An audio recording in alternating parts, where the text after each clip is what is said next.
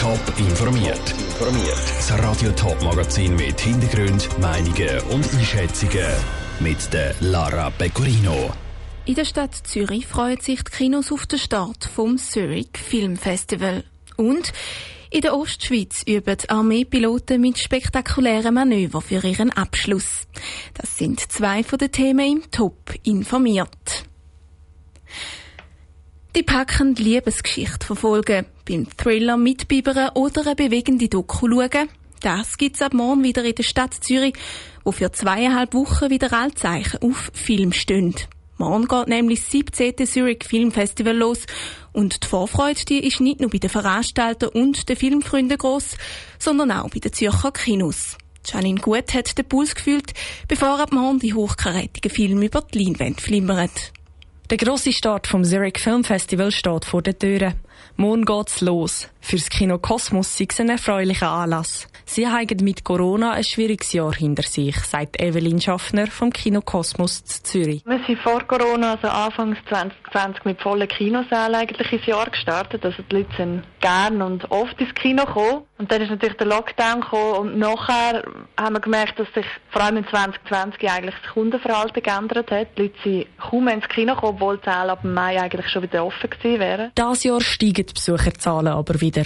Dank der Zertifikatspflicht können wir jetzt auch die Kinos wieder füllen. Und seit der schrittweisen Öffnung der Frühling kommen die Leute aber wieder ins Kino. Also sie haben wahrscheinlich einfach auch genug vom Sofa-Kino daheim und freuen sich aufs Kinoerlebnis mit allem Drum und Dran. Und jetzt mit dem Zertifikat ist es für uns noch besser, weil wir die Säle wieder voll buchen können ohne reduzierte Kapazität. Volle Säle erhoffen sich das Kino Kosmos auch während dem Zurich Film Festival wieder. Das startet nämlich morgen und im Kino Kosmos finden über 300 Vorstellungen dazu statt. Das sei ein toller Start in die Kinosaison, sagt Evelyn Schaffner. Auf einen Saisonstart vom Kino an mit so einem tollen Festival wie im ZFF zu starten und so noch mehr Aufmerksamkeit aufs Kino schaffen, aufs Film schaffen zu lenken, ist natürlich mega toll. Und es ist auch toll für uns, einfach wenn Kino voll sind mit Leuten. Und das ZFF ist für das natürlich ein toller Partner mit einem konzentrierten, breit aufgestellten Angebot und eine geballte Ladung Film. Zurich Film Festival, auch ZFF genannt, startet morgen Abend und geht bis am Sonntag, den 3. Oktober. Unter den Stars tummelt sich das Jahr unter anderem auch Sharon Stone als Ehrengast. Der Beitrag von der Janine Gut. Neben dem Kosmos spielen die Filme vom Zurich Film Festival auch in verschiedenen anderen Kinos im Raum Zürich. Und in der Tonhalle findet dann der internationale Filmmusikwettbewerb statt. Wir bleiben beim Spektakel, gehen aber von der Leinwände in luftige Höhe. Im Raum Schaffhausen bis ins St. Galler Rintel schädern nämlich seit heute die Schweizer Armeehelikopter durch die Luft. Fünf Armeepiloten üben dort für den Ernstfall. Was bei dieser Ausbildung alles ansteht, im Beitrag von Jonas Mielsch.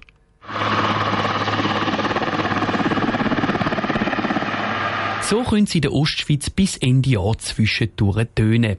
Der Lärm kommt von Helikoptern von der Schweizer Armee. Armeepiloten, die noch in der Ausbildung stecken, üben in der Region Tief- und Navigationsflüge in 50 bis 100 Meter Höhe. Zum Bevölkerung und die Umwelt entlasten findet die Flugausbildung immer wieder in neuen Regionen der Schweiz statt, erklärte Daniel Reist, Sprecher der Schweizer Armee. Man versucht nicht immer die gleichen Regionen heimzusuchen, weil es ist doch Lärmen und, und gewisse Emissionen für die Bevölkerung. Und darum ist es einfach, das Jahr ist die Region ausgewählt worden. Natürlich versucht man zuerst nicht gerade im Hochgebirge fliegen, was dann noch schwieriger ist. Und darum ist Mittelland und die Regionen bis jetzt Ostschweiz raus sind ideal dafür. Die Helikopterausbildung selber geht drei Jahre. Vorher müssen die Absolventen aber schon eine Pilotenausbildung gemacht haben. Pro Jahr gibt es nur eine Handvoll Absolventen. Tief- und Navigationsflüge, die jetzt in der Ostschweiz stattfinden, stehen jeweils eher am Ende der Ausbildung. Die sind ihre Ausbildung und die lernen das neue Gebiet, lernen sie natürlich mit ihren Fluglehrern daneben, was sie begleiten und bereit wären, zu übernehmen oder einzugreifen, wenn etwas nicht gut geht. Aber die, die Leute sind sehr gut, sie sind schon weit gebildet. Lernen müssen die angehenden Helikopterpiloten bei diesen Übungsflügen vieles Unterschiedliches. Im Ernstfall haben sie nämlich verschiedene Aufgaben, erklärte Daniel Reist. Einerseits ist das Navigationstraining, das heisst, sie müssen lernen, den Weg finden. Andererseits geht es darum, dass man taktisch kann fliegen kann. Das heisst, das Gelände ausnutzen, möglichst tief, bis auf Baumwipfelhöhe, aber im Extremfall fliegen, für kein Ziel abzugeben, aber auch für Versuche und Rettungsflüge. Die Helikopter, die können darum auch mal überraschend zwischen den Baumwipfeln auftauchen. Der Beitrag von Jonas Mielsch. Die Übungsflüge laufen von heute bis Ende Jahr.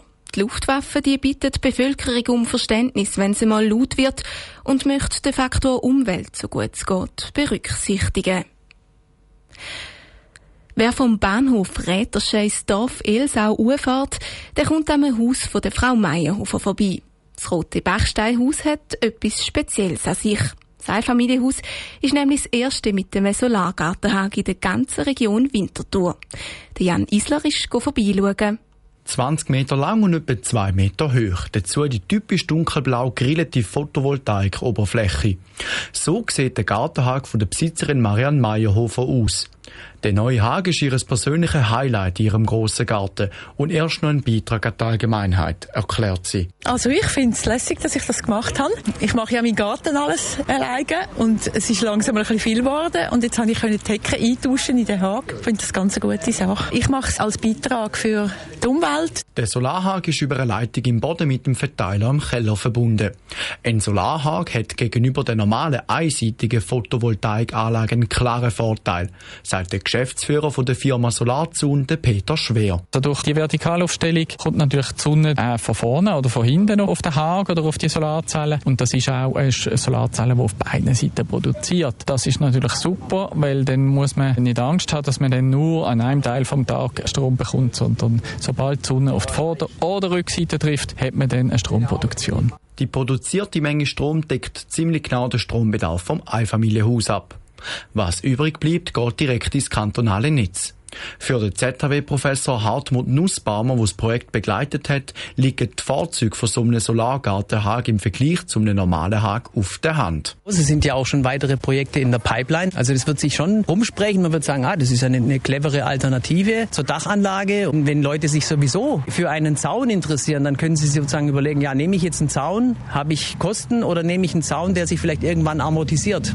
Frau Meyerhofer hat jetzt beides. Ein Stromproduzent am Grundstücksrand und einen Sichtschutz zu der Strasse runter. Die Firma Solarzone aus Winterthur will jetzt mit weiteren Hägen in der Umgebung durchstarten. Der Beitrag von Jan Isler. Ein Solarhag kostet pro Laufmeter mehrere tausend Franken und ist teurer wie eine Anlage auf dem Dach. Wichtig für einen Solarhag ist auch der Untergrund. In weichen Böden können die massiven Stahlpfähle, die das Gerüst bildet, nämlich nicht eingeladen werden.